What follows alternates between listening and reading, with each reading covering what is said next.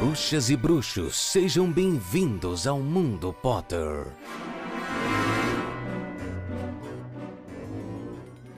Olá, sejam bem-vindos a mais uma edição do Mundo Potter. Eu sou Itamar Santos e semanalmente a gente tem um encontro para falar de Harry Potter. Aqui a gente comenta capítulo a capítulo dos livros. Nessa temporada estamos falando sobre Harry Potter e a Ordem da Fênix. No nosso episódio de número 102, capítulo de número 3, a Guarda Avançada. Mas eu não faço nada aqui sozinho.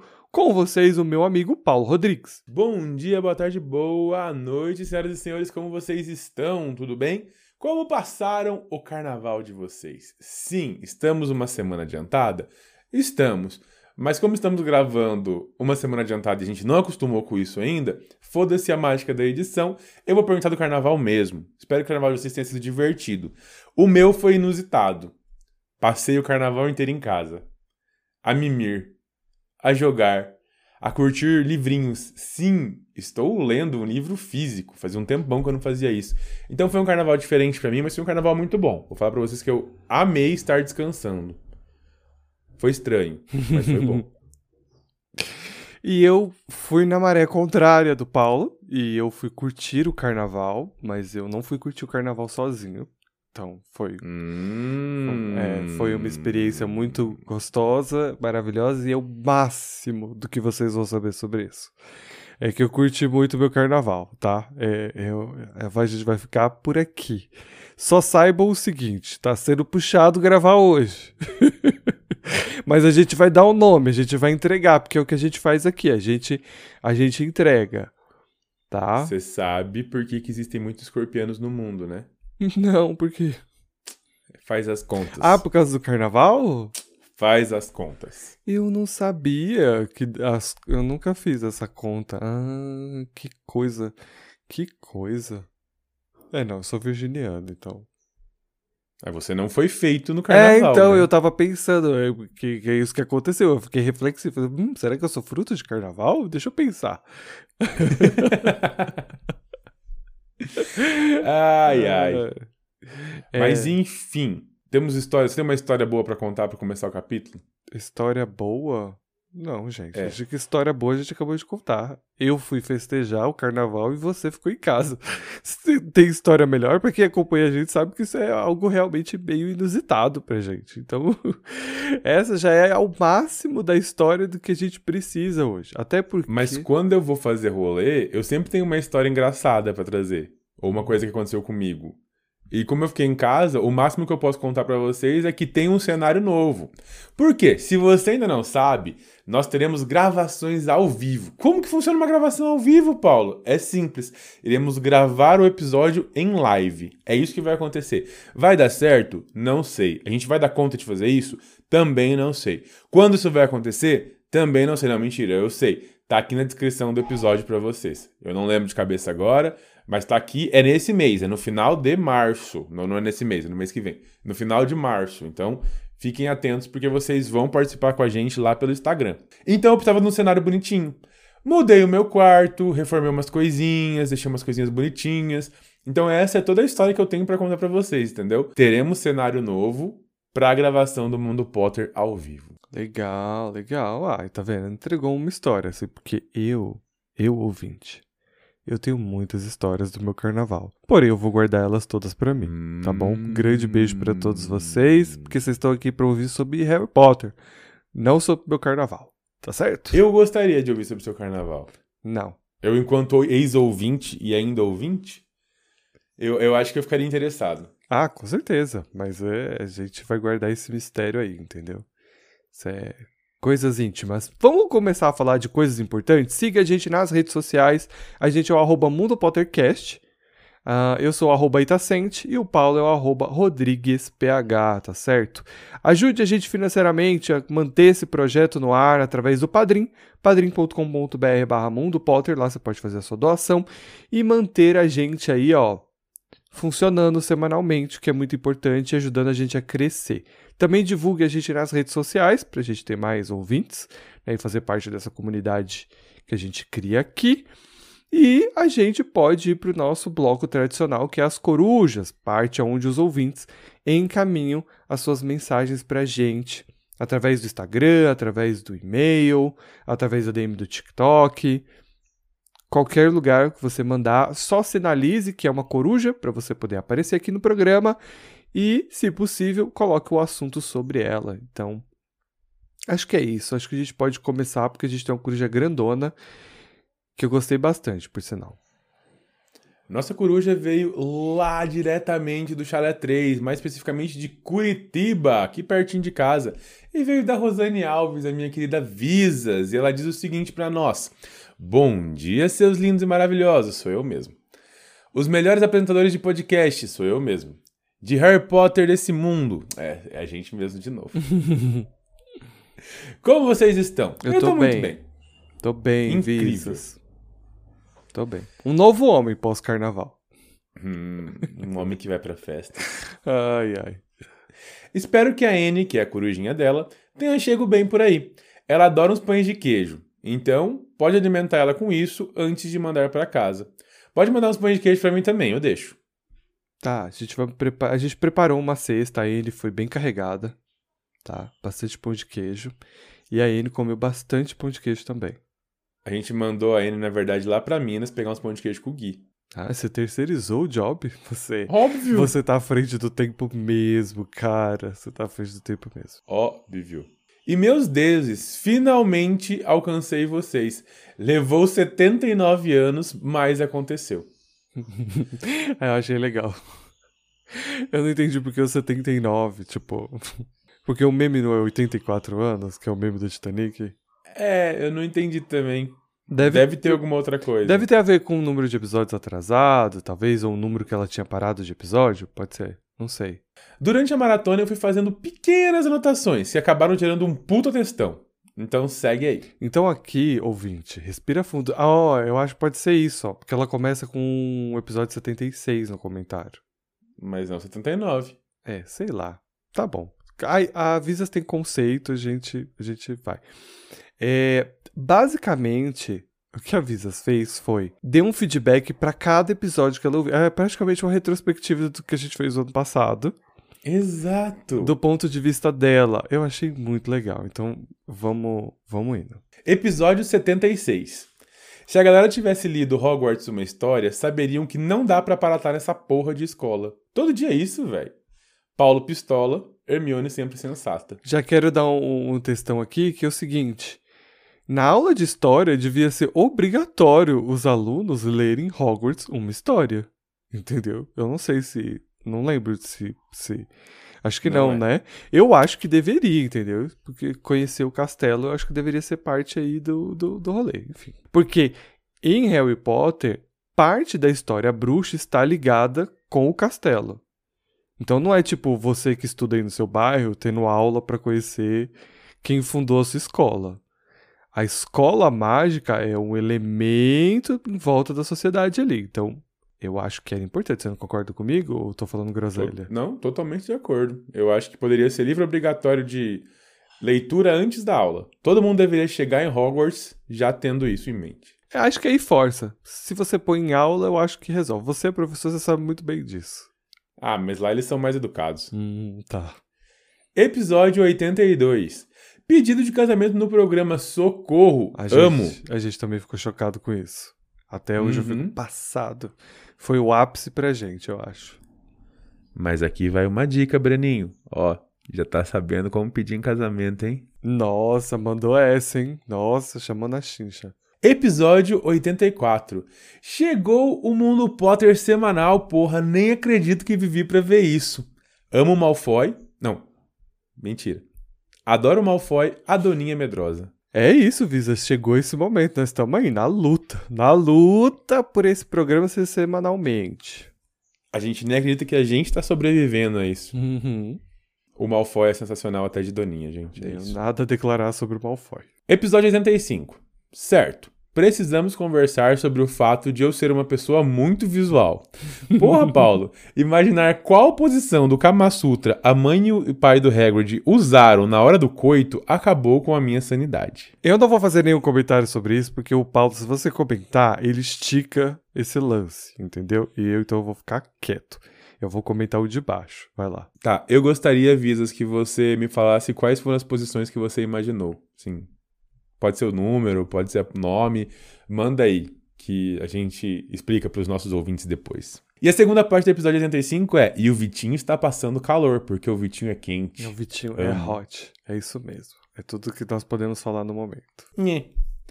Episódio 86. Quase voltei pra quinta série por causa de um comentário do tratamento VIP no banheiro dos monitores. Eu não lembro muito do que é isso. Acho que é o lance das torneiras, talvez. É, porque os monitores eles têm umas torneiras específicas, Ah, vários banheiros, uma tá, banheira tá, só tá, pra tá. eles. Nossa, queria.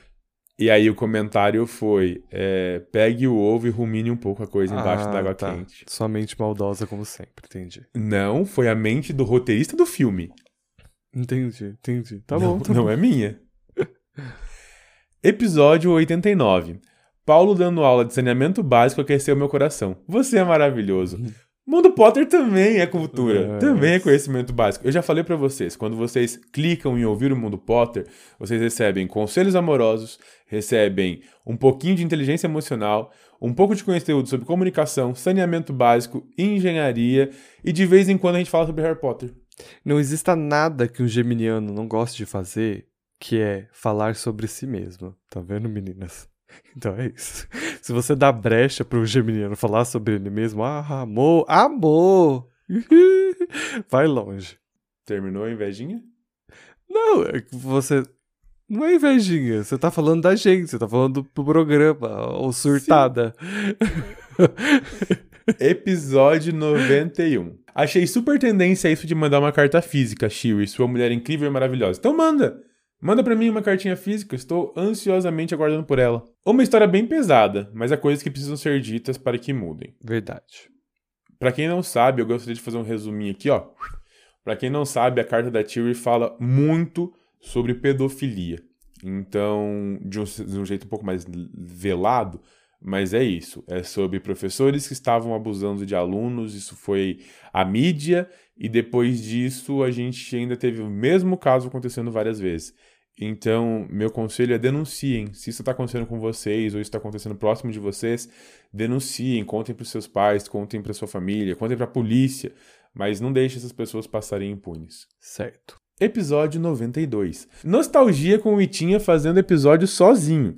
Senti falta do Paulo, mas foi um excelente episódio como sempre. Sinto muito por seu avô, Ita. Ah, obrigado, Visas. Obrigado. Foi, foi um dia difícil. Mas a gente gravou, deu tudo certo. E meu vozinho tá bem.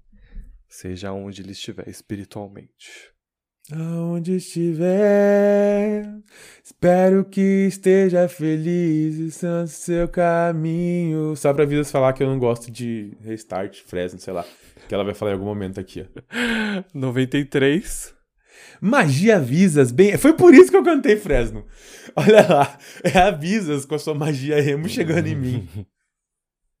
Magia Visas, bem emo. Não esperava por isso, ri bastante. Pois é, amiga. É, é, é essa a imagem que você passa. No 93, ela fala das minhas brisas, né? Tipo, assim. A brisa do Ita falando sobre a criação do corpo do tio Valde. Gostou? É, gosto? Sim. Brisado? Demais. Mas é um comentário muito interessante. Eu acho que foi mais ou menos o sentimento de todo mundo ouvindo, né? Tipo assim, eita, que agora. Esse, ele pirou, hein? agora ele. Endoidou de vez. Episódio 94. Paulo afastando e aproximando do microfone. O episódio inteiro e eu achando que o problema era meu fone. Bem-vindos à vida Então. do Paulo. O editor é que pode falar sobre essas coisas aí. Se ele quiser, é o momento dele. Editor, abra seu coração. Descobrimos finalmente como o tio Vold quase pediu pra subir ao tentar matar Harry e bebê Potter. E continuar, o, continua o questionamento. O que fizeram com o corpo do Valdemar? Fiquei. Será que Valdemar foi de propósito? Porque eu amei. Eu acho que pode Fiquei- ter sido corretor, viu? Pode ser. Fiquei brisando um pouco com isso. O corpo dele teria sido destruído pela força do feitiço? Teria sido recolhido e enterrado num túmulo sem nome? Teria ficado embaixo dos, dos escombros da casa do Potter? Acho que a autora não pensou nisso. Não, eu, eu tenho resposta para isso. Amo sua resposta, vai lá. Então vamos lá. É, na verdade, o corpo dele é destruído com o ricocheteio do feitiço, né? Porque isso foi uma coisa que passou na cabeça na hora. Porque o, o Avada Kedavra, né? Ele mata a pessoa, mas ele não causa danos ao corpo. A gente vê isso desde o, da, das primeiras citações. Uh, o Franco Bryce é muito importante para a gente entender essa maldição, porque ele é acusado de assassinar a família do Voldemort, só que eles não têm nenhum, nenhum sinal físico, né? De que eles foram mortos, nem por envenenamento, nem nada. Só que o lance do Voldemort é um, um aquém, porque o feitiço é recocheteado. Então, como ele não consegue matá-lo, ele destrói a forma física dele. Então, ele perde o corpo dele. E a gente sabe disso porque é dito muito pequenamente no texto que o, ele perde o corpo dele. Entendeu? Não fica uma explicação exata. Então a gente compreende que o corpo dele foi destruído porque, como a maldição não podia matá-lo, ela podia. Aí ela fez o efeito inverso, ela destruiu o corpo dele. Porque foi uma das, das primeiras coisas que eu passei, tipo, assim, ah, se o Avada Kedavra não, não danifica o corpo da pessoa, aonde que o corpo do tio Valder tá enterrado, entendeu? Por que ele não foi atrás desse corpo? Apesar que esse corpo já tava podre, né? Por que ele não foi atrás desse corpo e tal, babá, Mas eu acho que também se refazer um feitiço com base num... Aí eu vou pirar de novo. É melhor a gente passar. Tio Valde, criança chata, contando suas historinhas e fingindo que é todo fodão na frente dos amiguinhos. Sim. Meus deuses, vocês estavam gravando numa terça a 1h27 e eu estava ouvindo vocês numa terça a 1h27. Bate na madeira e pega no verde. Peguei no verde primeiro, sorte minha, azar de vocês. Beijão. E é isso. Gente, nunca ouviu falar nisso. Nunca viu? Tipo, quando a pessoa fala Não. ao mesmo tempo, aí você pega no verde pra ter sorte? Uhum. Ah, uma coisa Não. que, em criança aqui em São Paulo faz muito isso. Tipo, tem esse rolê aí. E é disso que ela tá falando aí. Tá bom. Ah, totalmente de acordo. Episódio 95. Paulo não gostando de Fresno é uma facada no meu coração. Acabei de provar, conheço até a música. Só não eram minhas bandas preferidas. Tipo, entre Fresno e NX0, eu preferia NX0. Entre Fresno e Restart, eu preferia Fresno. Entendi. Então, assim, é só que não é minha música Mas preferida. Mas por que tem que ter preferências? Tipo. Não, não é preferência. Não, não é preferência que eu quis dizer. Tipo, por que, que tem, tem, por que, que tem que gostar de um e não. Entendeu? Tipo. Não. não, não é que ter que gostar de um e não gostar de outro. Não é esse o ponto. É, porque é você é tá. Não... não, porque eu gosto desse se você comparar com esse. Não, tá. É isso que eu tô falando. Ah. É tipo, você tem suas bandas preferidas. Sim, claro. As minhas bandas preferidas não incluem Fresno. Agora, se eu tivesse que comparar, por exemplo, eu não gosto de sei lá, MC Pipoquinha. É Pipoquinha? É Paçoquinha? É, não sei. Não faço a menor ideia. É Pipoquinha. É MC Pipoquinha. Pipoquinha. É. Não gosto, tipo, não é uma coisa que eu escute de verdade. Embora eu goste de funk, MC Pipoquinha não é dos meus preferidos. Não gosto. Agora, Fresno, ela só não é minhas preferidas. Mas se eu tiver que comparar, por exemplo, ah, você preferia Fresno ou Restart? Não, eu prefiro Fresno. Eu acho que as letras são mais cabíveis. Agora, o conjunto da coisa toda, as discografias, as letras, NX0 foi sempre minha banda emo preferida, brasileira. Entendi. Ok.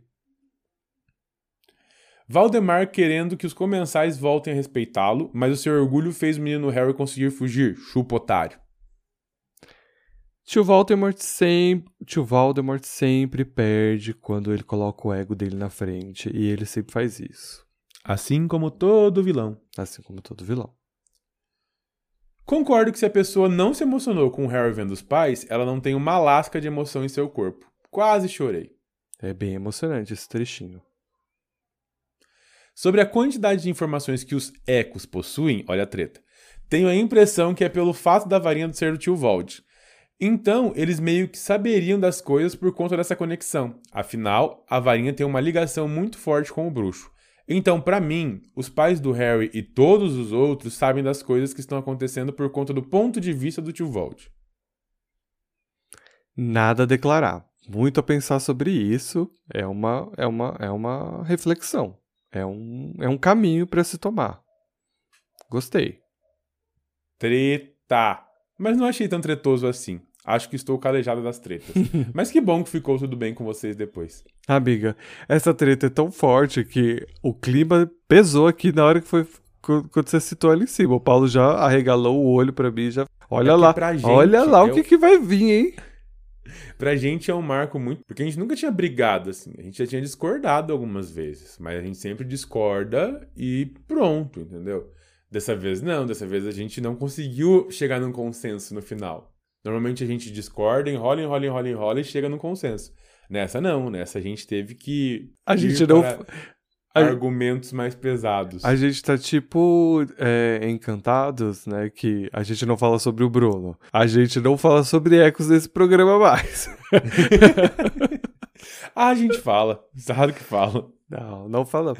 Não falamos sobre ecos aqui. Por enquanto. Episódio 96. Finalmente o Bartozinho é descoberto. É, Bartozinho foi de arrasta pra cima também, né?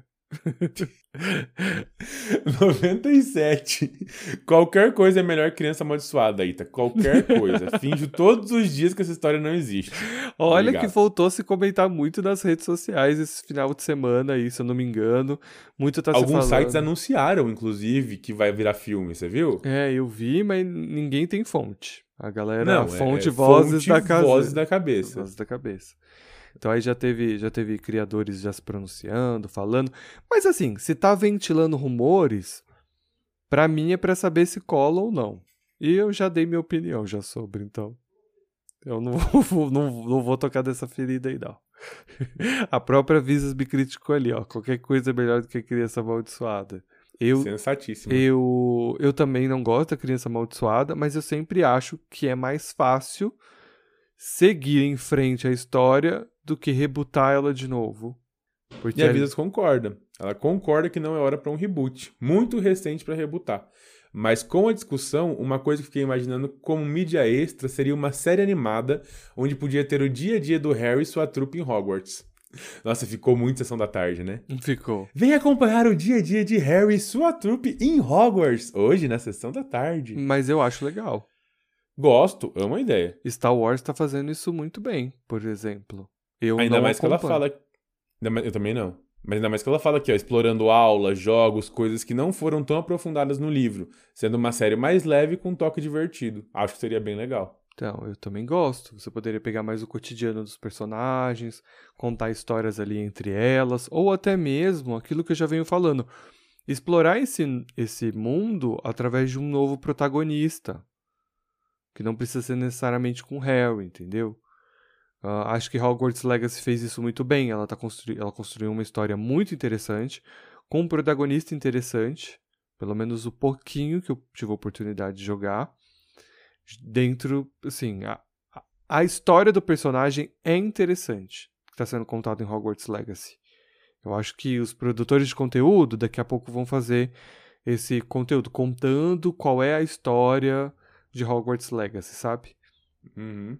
Isso vai rolar. Então, quem não jogou, uma hora fique em paz, que você vai saber exatamente é, a história. Claro que a jogabilidade do jogo é impecável, que é o que tá todo mundo amando, você poder explorar tudo, mas tem uma história ali muito boa. E aí a ideia é essa. É, tá na hora de a gente falar sobre esse mundo sem necessariamente falar sobre o Harry. A gente teve isso em Animais Fantásticos, mas eu acho que o tom é que não não estava no lugar certo, porque eu acho que, de novo, a gente precisa de protagonistas mais jovens para que o, o jovem se conecte com essa história, principalmente aqueles que que são fãs jovens, que ainda não viram Harry Potter, por exemplo, sabe? Que entretenimento é isso, né? Ele, ele tem que funcionar para todo mundo, não só para quem lê o livro ou para quem assistiu os filmes, ele tem que funcionar para todos. Então, é isso. Fakes e Sirius consolando Harry. Fã de filho da puta. Mole fofinha, melhor pessoa. Sim. Mole quentinho no nosso coração. Episódio 98. Vovó Dambi tricoteira e fofoqueira. Amei. Adoro muito. Ou pode falar, desculpa. Não, é você. Vai lá. Adoro muito o Dumbi cagando e andando para o Ministério da Magia. Besouro Skitter, safada. Acho é pouco ela ficar presa num frasco. Mione não decepciona nunca. Harry muito fadinha dando dinheiro do prêmio para Fred e George. Ah, Harry é um grande filantropo, né? Ele, ou um investidor, né? Um grande investidor investindo seu dinheiro em, em negócios promissores no mundo bruxo. É o Tony Stark de Hogwarts. Tony Stark de Hogwarts. é, pra menos, né? Menos, menos, bem, bem menos. Bem, meninos, é isso. Obrigado pelo entretenimento e pela companhia. Vocês fazem um trabalho maravilhoso. Parabéns. Um monte de beijos e abraços para vocês. Mantenham as varinhas sempre a postos e cuidado com os monstros. Com muito carinho, Visas. Beijão, Visas. Muito obrigado pela mensagem. Foi lindo, a gente amou. Entendeu? Por mais mensagens assim, né? Olha só que legal, ela dando o comentário dela de cada episódio, achei muito legal. Não precisa esperar 20 episódios para mandar uma, uma coruja, Claro tá? que Pode não, né? mandar episódio a episódio, mas amamos. É, uma coisa muito importante é lembrar que a gente tem episódio aqui com o pessoal do Mundo Potter. Não. É, com o Mundo Potter a gente tem. É, né? Porque a gente. Duh. Ah, gente, é os efeitos ainda. Cansaços aí de, de Ele tá muito chale chalezista depois que ele gravou lá, ó. Tá até se- não se identificando mais. Enfim, a gente tem episódio aqui no Mundo Potter junto com o pessoal do Chalé 3 e no Chalé 3 tem episódio novo com a gente lá fazendo participação. E tá muito legal. O episódio com o Chalé 3, a gente, vocês precisam ter ideia que a gente passou 5 horas falando. 6? Uhum. Foi 6 horas? Foram seis horas de gravação. Foram seis horas, eu sei que. é, não, seis horas conversando. Gravado Isso, de de bruto gravação. foram quatro horas. Quatro e meia. E isso virou quase três na mão da, da Tiwi, porque ela tem talento pra edição, né? Ela saiu cortando porque tá certa, não tinha condições. Mas, enfim, tá um episódio muito legal. Muito divertido. A gente falou muito, rendeu bastante, então vale muito a oportunidade para vocês estarem escutando né, o Chalé 3, que fala sobre Percy Jackson e tá falando sobre o último Olimpiano, né, o último livro da primeira saga aí do Riordão. E a gente comentou sobre o capítulo 7, que foi muito legal. E Vamos com- iniciar? E com isso a gente finalmente chega, né? Tá na hora de falar sobre o capítulo dessa semana, que é a guarda avançada, o capítulo de número 3. E a gente retorna pra essa história de onde a gente parou, só que agora o Harry tá no quarto. Ele tá muito bravo com tudo que tá acontecendo, né? Principalmente pela falta de informações. E ele decide então escrever três cartas iguais, uma pro Sirius, uma pro Ron e uma pra Hermione. Abre aspas. Acabei de ser. Abre aspas. Acabei de ser atacado por dementadores e poderei ser expulso de Hogwarts. Quero saber o que está acontecendo e quando vou sair daqui. Fecha aspas. A Edviges, que estava tranquilamente fazendo ali a sua caçada, é, quando ela retorna, ela encontra o Harry ali furioso, né? E transtornado. E como sempre, ele desconta na coitada da coruja. Eu já fiz essa reclamação aqui. Chama Luísa Mel. Ele nem ao menos assim permite que a coitadinha coma o jantar dela que ela acabou de trazer. Ele manda ela entregar as cartas, né? Dá um aviso pra ela.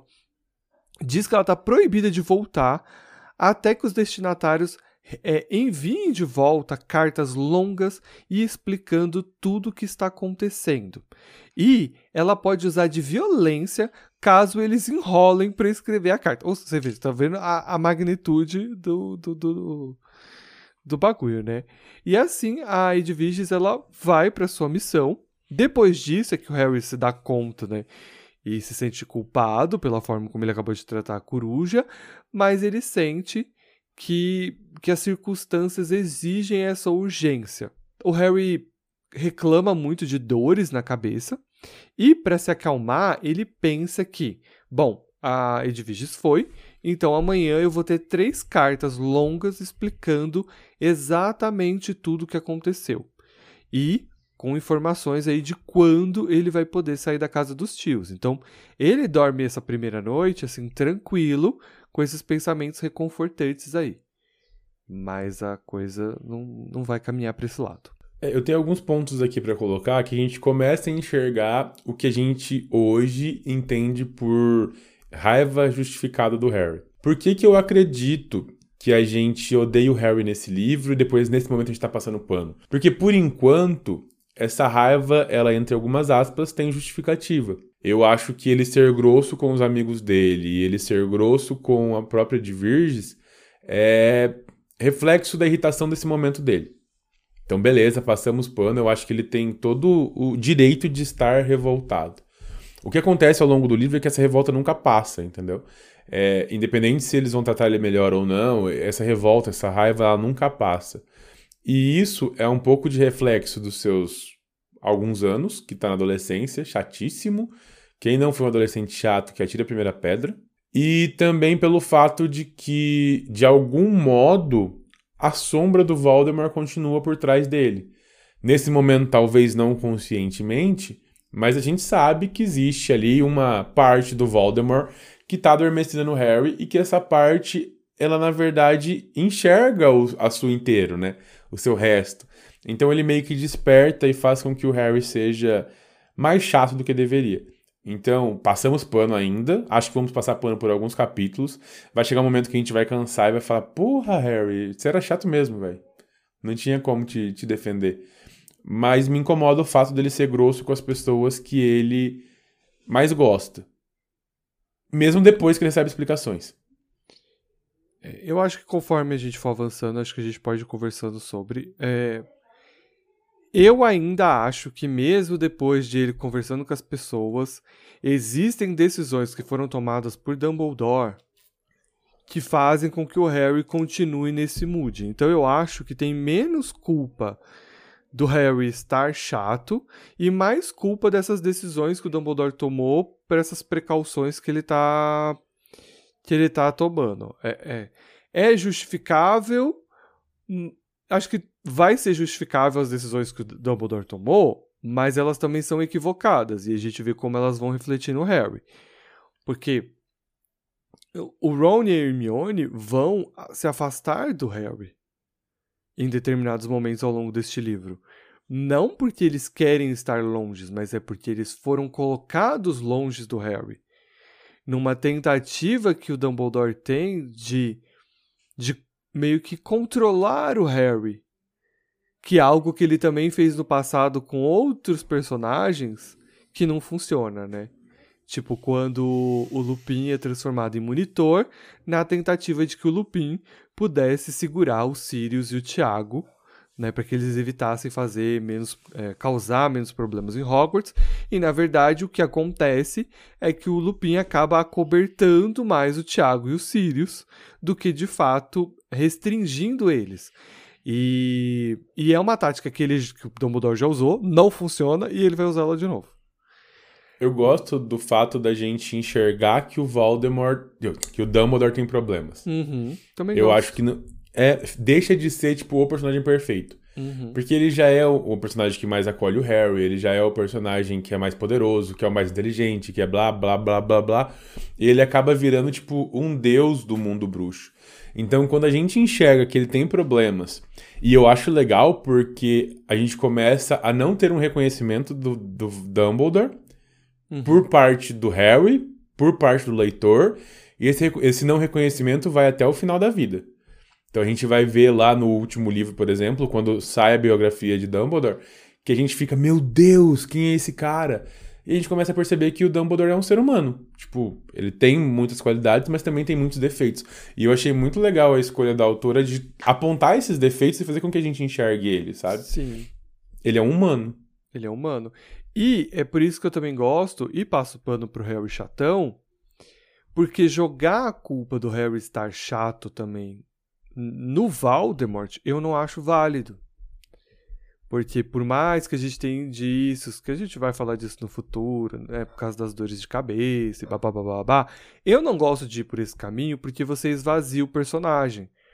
O Harry tem direito de estar tá bravo na maior parte do tempo.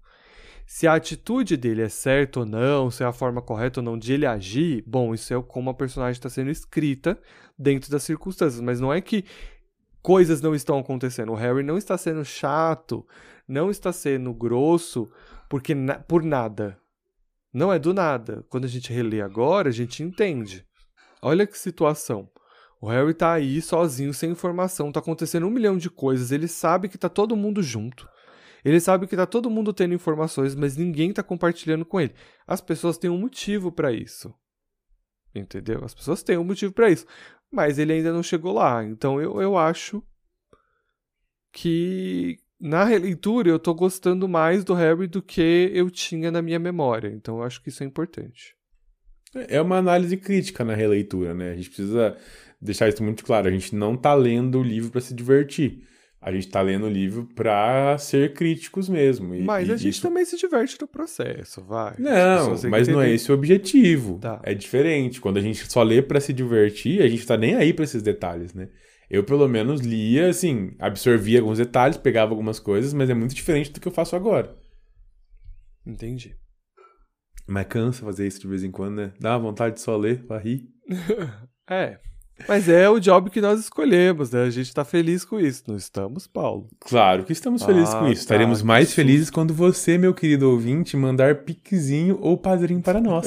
Então, ajude-nos a crescer. Ajude-nos a fazer com que esse episódio, esse programa, dê dinheirinho para nós, entendeu? É, Assim pra a gente gente poder muito contratar mais feliz. editor, pra gente poder contratar Eu já tenho até um nome para editor pra gente contratar. e tudo mais. É, guarda ele aí, Eu- faz mistério, faz mistério, porque senão o editor vai ouvir e vai ficar chateado. Tá bom? Na manhã seguinte, ele não teve resposta nenhuma. E assim se seguiu por mais três dias. Três, três. Lembra que ele achou que fosse rápido? Três dias. Ele teve picos de raiva, melancolia, tristeza, falta de fome, insônia. O Harry tava assim, ó, no ápice da sua ansiedade. E eu acho legal que a gente consegue perceber isso mesmo sem saber. Porque quem tem ansiedade tá reconhecendo. Tem hora que eu tô puto, tem que eu tô eufórico, tem que eu tô melancólico, tem que eu tô coçando minha mão, tem que eu tô apertando meus dedos. Eu me isolo, mas eu me sinto sozinho. Mas eu também não posso, no caso do Harry, não posso ir pra outro lugar, porque ele tá preso num quarto, no maior verão que já existiu naquele lugar. Então, me incomoda. Ele só tinha um teto pra olhar, não tem uma TVzinha, não tinha um gibi pra ler. Era um quarto fechado. A comida dele era passada por. Lembra daquela portinholinha que tava lá no segundo livro pra gente alimentar o Harry? Tava sendo passada por essa mesma portinholinha. A tia Petúnia chegava lá três vezes no dia, deixava comida. No começo ele até tentava tirar umas informações ou outras, mas a tia Petúnia ficava quieto, nunca falou quem que era o bruxo que ele tinha contato, nunca, enfim, viu nada. Então ele só ficava ali, preso, quietinho, recebendo comida. Ele estava literalmente em Azkaban e os seus dementadores eram tia Petúnia e tio Walter. Olha, é uma ótima analogia. Na quarta noite, o tio Walter, ele faz uma visita ao Harry. É muito boa essa visita. É muito boa. Ele tá todo bem vestido, tá de terno, sabe? Ele tá todo formal. E avisa que a família irá sair e que o garoto não tinha permissão para sair da casa e nem do seu quarto. Nem para ir na geladeira, nem pegar comida, nada, ele estava proibido. O Harry tá bem apático e não questiona, não não faz nenhuma citação nenhuma en- uma situação engraçadinha, né, como o tio dele costuma chamar, né? Tipo, não não dá uma tirada no tio, ele não fala nada, ele só concorda. O tio fica meio desconfiado, porém isso não impede de, de ele sair com a família e para esse grande evento que ele vai que ele vai participar. Pouco tempo depois, o Harry escuta um barulho vindo da cozinha e logo ele pensa que poderiam ser ladrões. Ele fala: Vixe, entrou uns caras aqui dentro e o que, que eu vou fazer? Eu não posso nem usar minha varinha. Ele se esconde, ele percebe que alguém abre a porta do seu quarto, dá uma olhada lá dentro e sai. E aí, assim, sem fazer nenhum barulho, ele vai se direcionando, assim, até as escadas e consegue ver um grupo muito peculiar de pessoas no hall da casa. Alastor Moody diz ao Harry para baixar sua varinha e descer. Tanto Harry quanto Moody estão meio desconfiados. Porém, isso é rapidamente resolvido porque Remo Lupin faz a pergunta: Harry, qual é a forma do seu patrono? E aí, Qualquer pessoa que já viu o Harry falando patrono podia ter. Podia ter falado. Podia ter mentido. Mas tudo bem. Não, eu, que era verdade. eu pensei nisso, e se você pensar bem, foram poucas pessoas que presenciaram a forma do patrono do Harry. É verdade, até agora ninguém muita. Não, não viram, né? Ele, É o Snape. O Sirius. a Hermione. Porque, Hermione. porque o Harry já usou o patrono, mas nem todas as vezes foi corpóreo. É verdade. Então, de Certo. fato, são poucas as pessoas. Porque eu me perguntei também, se fosse, putz, mas aí todo mundo que viu ele usando poderia saber. Aí eu falei, putz, não, mas realmente não é todo mundo que viu ainda. É, A, a outra fase de perguntas que vai acontecer lá em Relíquias da Morte eu acho muito mais inteligente. Uhum. Sim. Mas é interessante até porque no futuro o Harry vai ser questionado sobre ele ser capaz de conjurar um patrono, porque ele é muito jovem, não tá na grade curricular dele ainda, e ele já conseguia executar, entendeu? Então eu achei interessante. É aqueles mini foreshadowing que ela lança, né? Uhum. É, é tipo aqui, tipo, o, o- antes do, do, do Remo fazer esse teste, né? Ele fala o seguinte: ah, como é que a gente vai saber se ele é, ele é de verdade? Será que a gente vai usar. É, será- que a gente não vai levar um, um comensal da morte escondido? Alguém trouxe um Veritaserum aí pra gente provar? É tipo um epa, ó. Lembra que o Veritaserum existe? Ele foi protagonista no, no ano passado. Então ele tá aqui, ó. Daqui a pouco, lá na frente, a gente vai usar ele de novo. Verdade. Então, são pequenos detalhezinhos que a, que a autora coloca, que são aqueles mini foreshadowingzinhos, né? Que vão servir pro mesmo capítulo, pro mesmo livro, perdão, mas que é meio que, ó, gente, ó, isso aqui ainda é ativo, isso aqui ainda funciona. É, que você tem que lembrar que tem um salto de tempo, né, na, na publicação de um livro para o outro. Embora a gente esteja, hoje em dia tenha a oportunidade de poder ler tudo de, de uma vez, é nesses momentos que você lembra o leitor sobre essas coisas que estavam no outro livro, né? Imagina, porque levou tipo, mais de um ano entre uma publicação e outra. Então, você não lembra exatamente das coisas, então você precisa lembrar o leitor também. É essa a forma. Uma coisa curiosa e interessante é que eu achei que o Lupin tá muito de boa. Ele não tá muito desconfiado que não é o Harry, né? A gente tem isso mais do Alastor. Eu achei É- é que- interessante. A gente começa a perceber a diferença entre o Alastor Alastor e o Alastor Bartozinho. Uhum. O Bartozinho, ele é maníaco. Aham. Verdade. O Moody, ele é maluco. Hum. Então, assim, o Moody, ele tá. Agora a gente enxerga o que é real. E, é- e é muito sutil essa mudança, assim. Eu, eu gosto que ela é bem sutil. Mas agora a gente consegue enxergar o quão maníaco é o próprio Moody. Eu não sei se isso, isso vai acontecer em algum momento, mas eu vou adiantar. A gente vai ter uma fala do Moody de tira a varinha da bunda, moleque. Tá, tá ali, na, tá ali embaixo no roteiro. você Já, você já chega É. e é, é, é maluquice dele. Tipo, é umas, umas paradas da cabeça dele que ele segue fielmente. E é isso, entendeu? E, Eu amo, eu e- amo. E tem essa quebra bem no comecinho também, do diálogo, né? Quando o Harry vira e fala, professor Moody, aí o Moody fala assim, bom, eu não cheguei a ser seu professor. Então aqui você já quebra, né? Esses dois caras, eles... eh, eles se conhecem porque eles já se viram, mas eles não se conhecem de fato, porque eles não têm intimidade. Porque o Uhum. Harry conheceu era o, o Bartol Jr., ele não, ele não conheceu o Alastor de verdade. Então a gente está sendo reapresentado a esse- essa figura, esse personagem, né? E, é, e aí ambos ficam um desconfiado do outro, o que é muito interessante. E eu acho legal que o Harry fala, né? É muito esquisito ser apresentado a alguém que você já conhece. Uhum. E por falar em apresentações, a gente conhece pessoas novas, porque aqui nós conhecemos a guarda que vai escoltar o Harry para um local seguro até a toca. O grupo é formado por o verdadeiro Alastor Moody, Remo Lupin, Ninfadora Tonks, que prefere ser chamada apenas de Tonks, Queen Shacklebolt, Eliphas Dodge, Dédalo Deagle, que conhecemos em Pedra Filosofal, Emelina Vence, Estúdio Podmore e Estia Jones. E é tanta gente assim porque essa galera toda e mais um monte de gente se voluntariou para tirar o Harry de lá. Primeiro, porque precisa.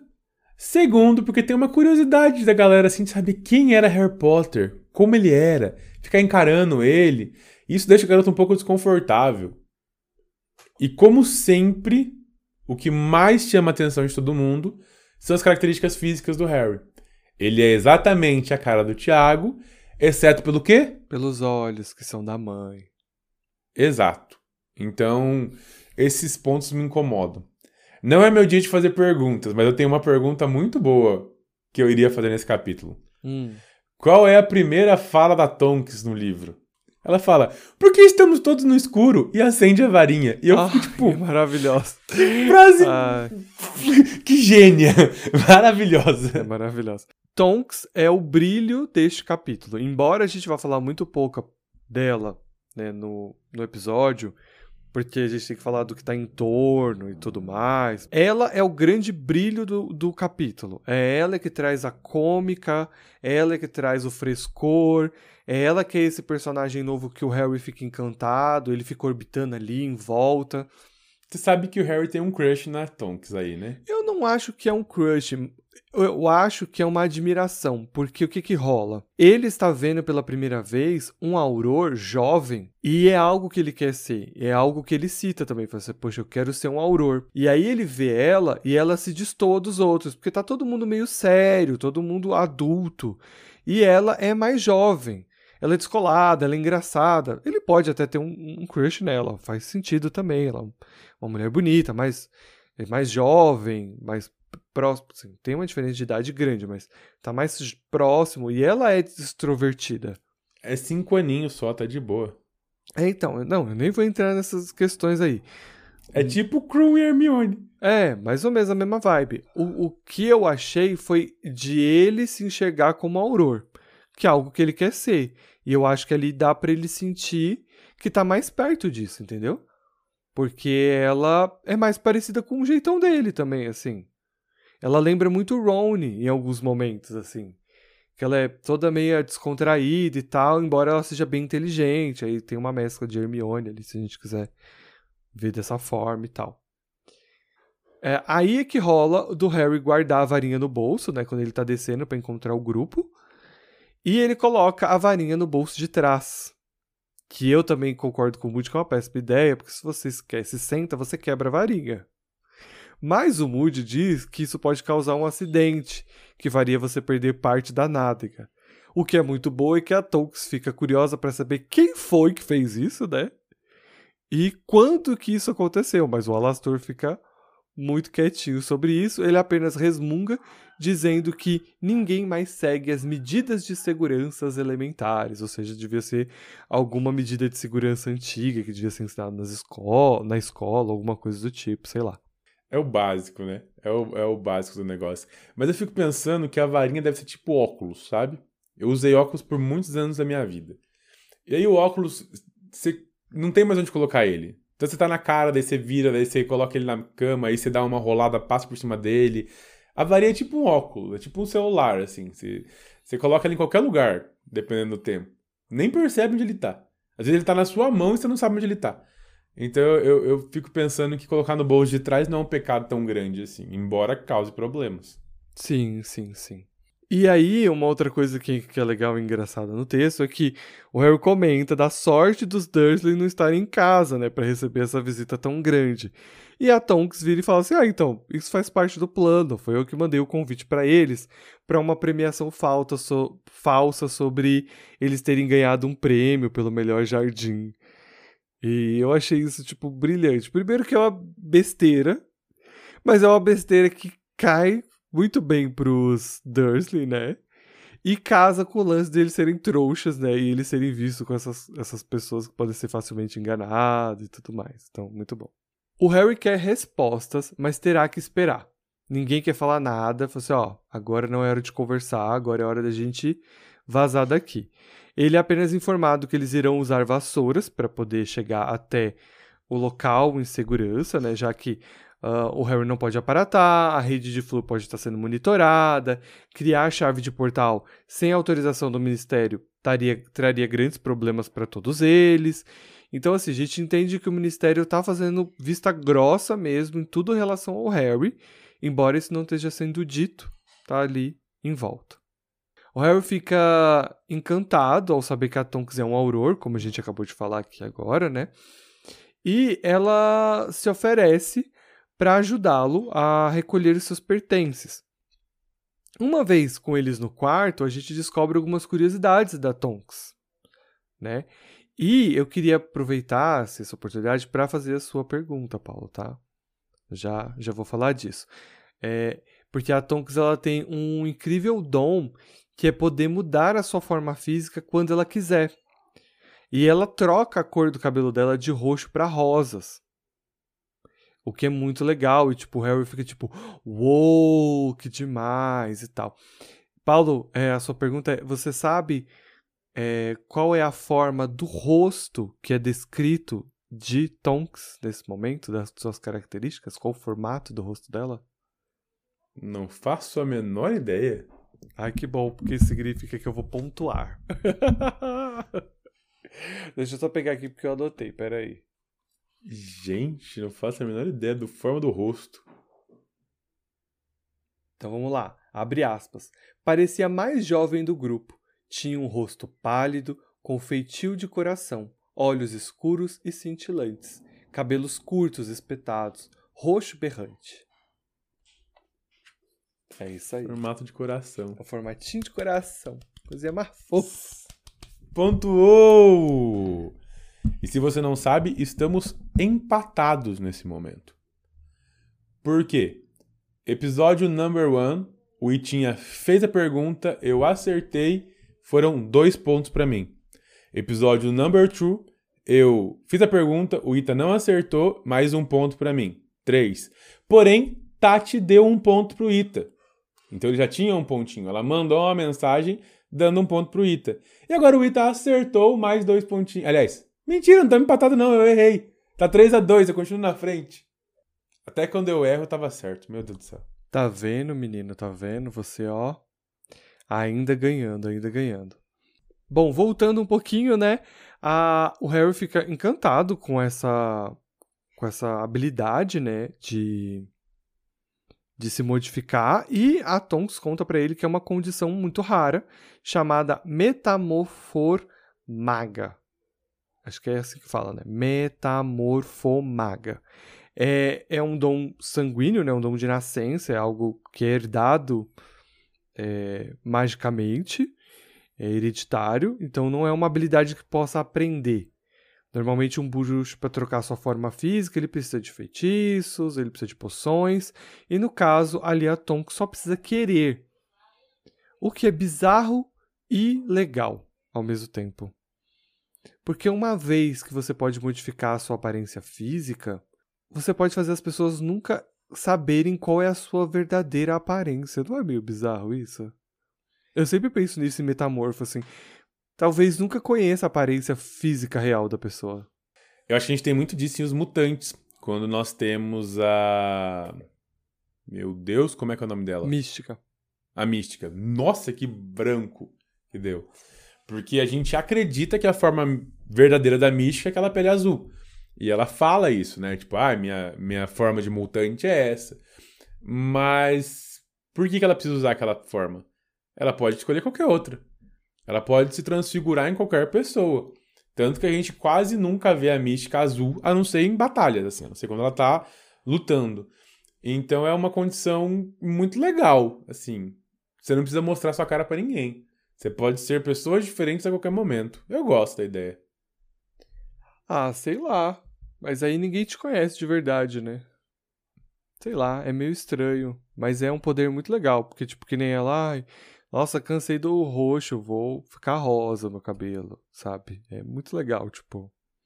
Eu achei interessante ela incorporar é, é, esse, esse elemento que vem da poção polissulco, de você poder virar uma outra pessoa, mas no caso a Tonks tem uma habilidade que é literalmente modificar, ela pode mudar a aparência do rosto, do cabelo, tudo dela. É muito... Não tem prazo. Não tem ela prazo. Pode fazer isso pelo tempo que ela quiser. Pelo tempo que ela quiser, isso é muito foda. Mas eles estão ali no quarto para o Harry poder pegar as coisas dele, né? juntar o malão para poder vazar dali, porque eles têm que ir embora.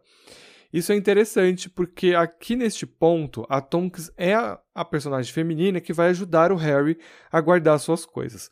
Mas a autora frisa e deixa muito claro que a Tonks não é essa personagem feminina uh, como a senhora Weasley, por exemplo, que é a zeladora, a cuidadora, a doméstica, e que não tem nada de errado em ser essa pessoa e ter essa personagem, mas é interessante que ela está trazendo uma outra personagem feminina que não tem esse viés. Então a Tonks ela faz questão de falar assim, olha, é, não, eu vou te ajudar com magia, embora eu nunca seja boa em fazer essas habilidades domésticas como minha mãe sempre foi e, e dá, deixa um ar assim de como ela, se ela gostaria que a, a filha dela fosse, mas ela não é.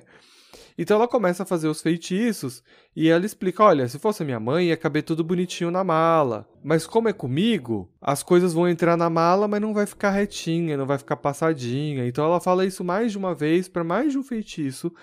Mas seja como for, tudo fica na mala para o Harry levar. Mas eu achei muito interessante a forma como, como isso é descrito, para deixar a personagem clara de que ela é um auror, ela é uma mulher e ela é boa no que ela faz e ela não precisa ter habilidades domésticas de casa para ser uma personagem feminina. Ela só é ela. Todos se reúnem na cozinha novamente. O Lupin informa que deixou um recado para os Dursley, falando para eles não se preocuparem, e o Harry fala: eles não vão se preocupar. E que ele vai ficar bem, e ele fala: poxa, eles vão ficar tristes. E que ele volta no verão de novo. E aí o Harry fala: putz, tenho mesmo? É, Todo mundo faz uma cara de meio tadinho, mas ignora esse fato. E o Moody usa um feitiço da desilusão no Harry, já que a capa não ia esconder tão bem quando eles estivessem voando. Ele sente uma pancada na cabeça, como se um ovo tivesse sendo quebrado na cabeça, e pouco tempo depois, o feitiço começa a funcionar. Esse feitiço é muito legal porque o Harry vira um camaleão. Não é que ele está invisível, mas ele absorve a cor e textura das coisas que estão no fundo dele. E ele realmente vira um camaleão. E para voo faz muito sentido, né? Como o próprio Moody diz, porque a capa com o vento, ela pode voar, ela pode sair, pode perder, pode aparecer uma parte do corpo dele. E nesse caso, principalmente por voar, que é algo que está no céu, né? É muito mais fácil para se camuflar. Então o feitiço vai funcionar muito bem. E aqui eu queria trazer um momento Hermione, porque temos vários desses esse, esse episódio. Na verdade é o seguinte, gente, uma coisa me incomodou muito semana passada, que foi o rastreador. E aí eu fui pesquisar, porque aparentemente não só me incomoda. E aí durante este episódio eu percebi mais uma coisa que a autora não tinha escrito, depois ela escreve e aí quebra. Então, neste momento, ela fala, o, acho que o Lupin fala, a gente vai usar vassouras, porque você não pode aparatar, você não tem idade para aparatar. Existe um negócio chamado aparatação acompanhada que o Harry usa com o Dumbledore no próximo livro, no qual o Harry ainda não tem idade para aparatar. Então tudo isso poderia ter sido resumido assim, ó, Pruft, aparata com ele. Mas tudo bem, ela não tinha pensado nisso provavelmente nesse livro e, e isso acontece. Pode ser isso, mas é que não, deixa pra lá, eu não vou. Não, pode falar. Não, é porque. É só uma. Porque aí eu vou abrir outro leque, porque é só uma. É tipo. Você, é proibido um, um menor aparatar? Porque Sim. se é proibido, faz sentido não querer aparatar aqui, porque o ministério tá de olho grande no Harry. Então, mesmo que ele faça uma aparatação acompanhada, ele seria questionar. Ah, ele, ele receberia mais um questionamento perante o ministério, entendeu? Pronto, aí a gente entra no fato do rastreador. Vamos lá. que é o que você de fato quer falar. Que é o que eu quero de fato falar. O que, que é o rastreador? Trago aspas do Moody, eu só errei o livro, tá? Isso foi explicado em Relíquias da Morte. Então, hum. isso explica pra gente, deixa mais claro que ela só pensou nisso no último livro. O que, que ele fala pra gente? Abre aspas. O rastreador detecta atividades mágicas ao redor de bruxos e bruxas menores de idade de forma que o Ministério da Magia saiba quando algum menor faz alguma mágica. Ele ainda continua falando que em famílias trouxas, é, em famílias bruxas, o rastreador capta a magia de todo mundo. Então, meio que é menos é, vigiado, por assim dizer, essa é uma frase que sai do Rony, porque o ministério acredita que o rastre... a responsabilidade por cuidar dos seus filhos sejam dos pais. Porém, isso é mais vigiado em famílias trouxas. Ou em ambientes que só tem é, é, o Harry, por exemplo. E aí a gente tem alguns pontos sobre o rastreador. Primeiro que existem algumas falhas no rastreador. A primeira dessas falhas é provavelmente é, transportes mágicos, como por exemplo o Podflu, que o rastreador não funciona, mas também é uma, um, uma aplicação da magia. É, nós temos os pontos em que é acreditado que em algum momento do Expresso Hogwarts esse feitiço é lançado nos bruxos. Porque antes disso acontecer, a gente tem fatos, por exemplo, da Hermione falar que praticou feitiço simples em casa e o rastreador não ser aplicado, ou do Harry fazer o, o cabelo crescer e outras coisas, por mais que sejam magia involuntárias, mas ainda assim o rastreador não detectar. A gente tem então essa suposição que seja feito no trem, e talvez por isso que o trem seja usado e não outro transporte mágico, cada um não vai como quiser, mas talvez seja essa a suposição. Nós temos um indício um tanto forte disso também lá em Enigma do Príncipe, quando a Merip e o Morfino usam magia aleatoriamente. Lembrando que ele não, eles não foram para Hogwarts, o pai dele resolveu é, educar eles em casa. Então eles não foram para Hogwarts. E enquanto eles usaram magia, nada disso aconteceu. Somente foram presos, não pelo decreto de uso de magia por menores, mas sim pelo sigilo. Quando eles fizeram isso e atacaram um trouxa e quebraram o sigilo da magia. Então tem mais um ponto ali para ser trazido. E eu acho que era isso que eu queria trazer sobre rastreadores. Por que, eu queria trazer isso agora? Porque tem alguns pontos que são falhos durante toda a história e que o rastreador funciona quando ele quer. Lá em, em, em, em Câmara Secreta, quando o Dobby lança um feitiço, o rastreador funciona.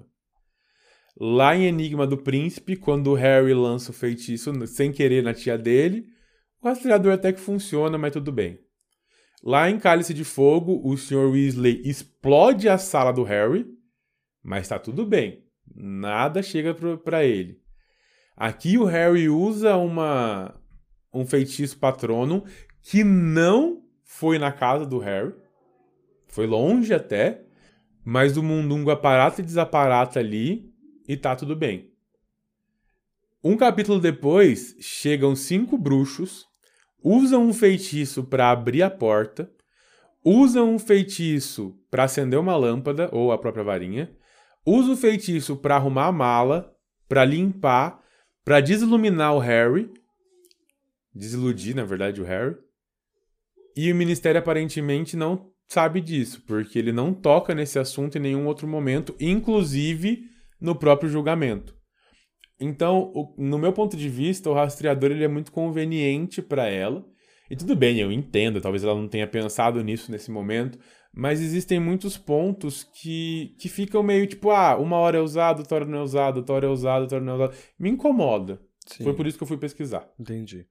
Aqui nesse livro, o que fica claro que porque as coisas estão acontecendo é porque o ministério quer culpar o Harry por alguma coisa a todo custo, né? Já que o Harry tem uma opinião contrária ao ministério, e é uma coisa que a gente vai conversar mais pra frente, né? Sobre Voldemort ter voltado, não, e sobre Dumbledore. Você concorda que mesmo assim é falho? Sim, eu não tô questionando Por... que... Não, é só porque assim, o ministério podia pegar esse monte de feitiço que a Ordem usou na casa do Harry e falar assim, ó, ele vai ser expulso de verdade porque tem isso, isso, isso, isso de feitiço sendo usado em volta dele. Porque não tem como saber se foi ele ou não que usou. Eu entendi, eu entendi. Uhum. Eu entendi. Mas então, é o que acontece nesse livro é a circunstância e a forma que ela quer colocar. Você tem razão, ela a regra tá tá tá confusa, ela não tá bem explicada e aí funciona quando a autora quer. E é esse lance. Aqui ela quer. Aqui o ministério tá vai pegar pesado com o Harry.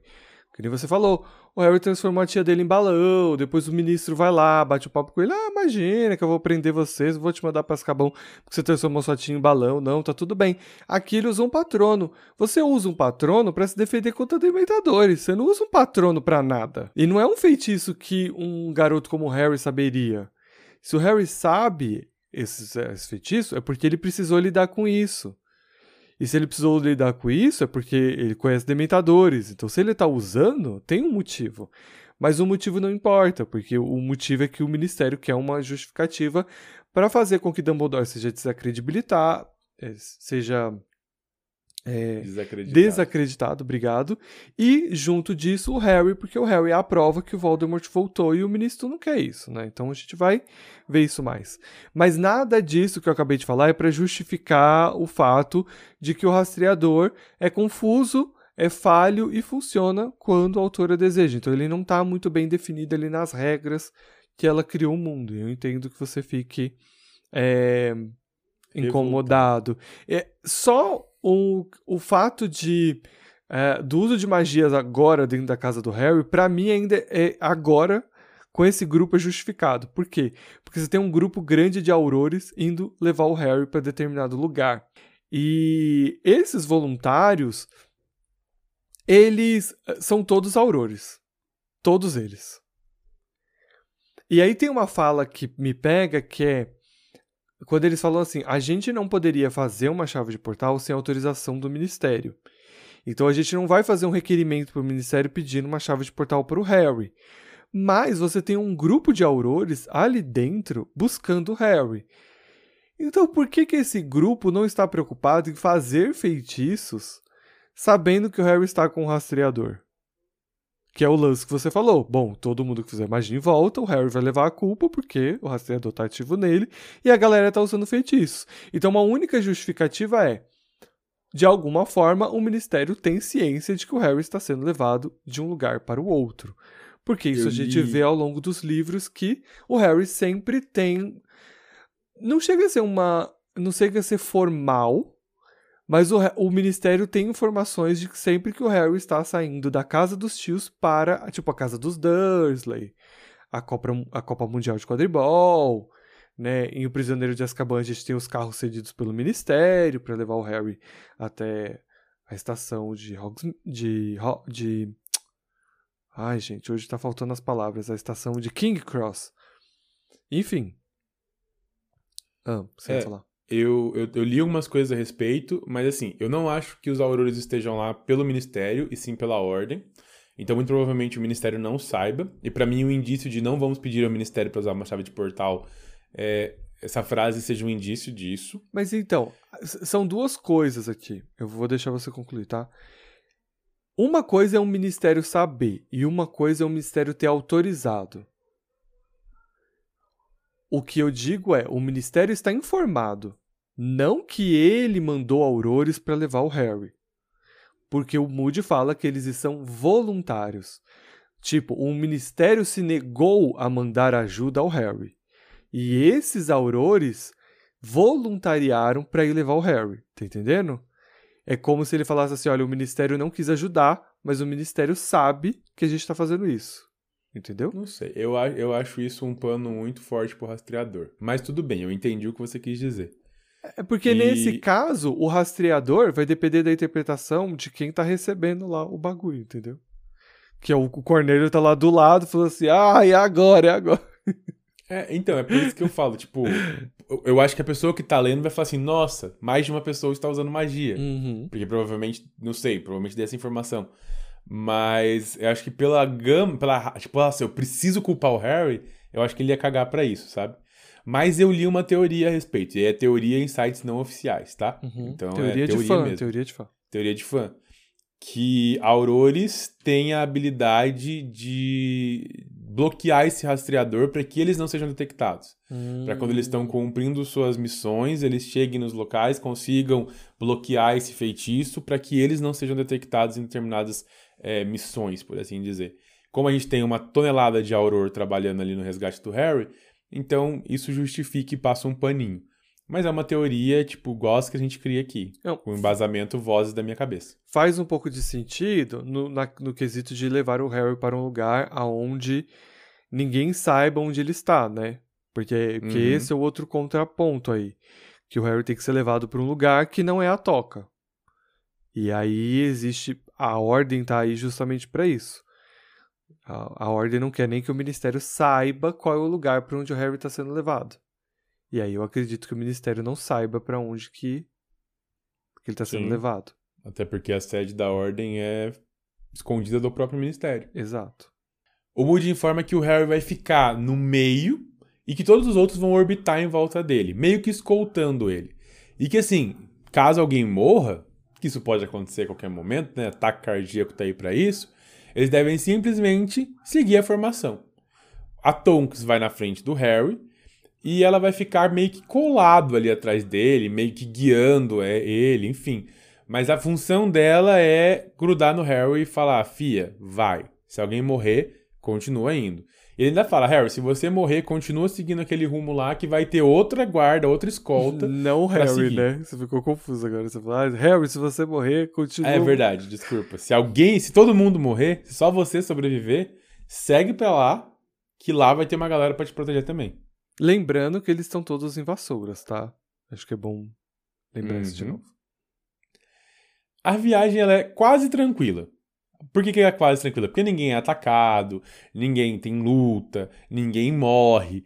Mas tá frio, tá em nuvens de chuva e tem um maníaco do parque querendo fugir de todo mundo. É tipo quando você vai fazer uma viagem de 15 minutos e ela demora 3 horas porque tem trânsito. Nossa. Horrível, horrível, horrível. É a viagem dos meninos. Eles deveriam demorar duas horas, aliás, deveriam demorar meia hora, mas levaram uma hora e meia porque o Moody ficava, não, agora vamos voltar para despistar umas pessoas. Agora vamos se esconder nas nuvens. Não, a hora que a gente tá chegando, não, volta de novo. Ou seja, caos. Eles demoraram um tempão. Imagina ficar sentado uma hora e meia num cabo de vassoura. As suas nádegas chegam a abraçar o cabo. Meu Então Deus. fica com essa imagem na cabeça de Meu vocês. Deus, meu Deus, meu Deus, meu Deus. Ai, pra onde fomos parar? Ah, você gostou, né? Você pegou a referência aí do Diário de Peguei a referência do Will. Meu Deus do céu. Eles chegaram. Ai, meu Deus do céu. A gente tá fazendo propaganda dos outros, eles não fazem propaganda nossa. Não, mas é porque eu gosto tanto desses barulhinhos que faz, enfim. Vamos lá. Depois desse tempão de viagem, eles chegaram então em uma zona residencial, com aparência abandonada, casas velhas, com a pintura feia, suja. E o Moody fala: opa, peraí. Pega o desiluminador, aperta, tira todas as luzinhas da rua e fala: peguei emprestado com o Dumbledore, porque vai que, né, alguém me enxerga. E ele funciona, ele apaga todas as luzes, ligam pra Copel, a Copel que é a companhia de eletricidade do Paraná. Ligam pra ela e falam: acabou a energia aqui, galera. O que tá rolando? E era só o músico de iluminador.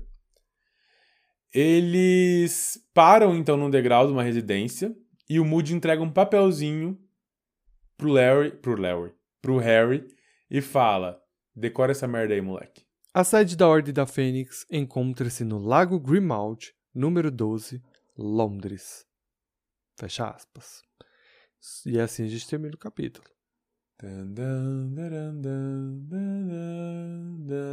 E foi o final das nossas impressões, sem nenhuma briga, a respeito do capítulo 3, chamado A Escolta Avançada. A Escolta não, a Guarda Avançada. É.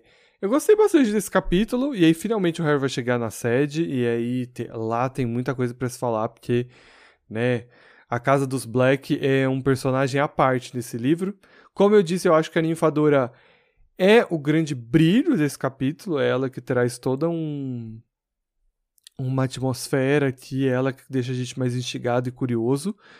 Embora o Harry esteja ali chatinho ainda, coitado, com as coisas que estão acontecendo, mas enfim, vazou daí, era o que ele queria, e a gente vai ver ele dando um esporro na galera na semana que vem. É um alívio até pro próprio Harry, na verdade, né? É, ele meio que desestressa e usa o alívio cômico da, da Tonks pra deixar a gente menos pesado. Uhum, verdade. E na semana que vem, então, teremos o episódio de número 113, o capítulo 4, chamado Lago Grimaldi, número 12. E é isso. Um grande beijo e abraço e tchau. Tchau.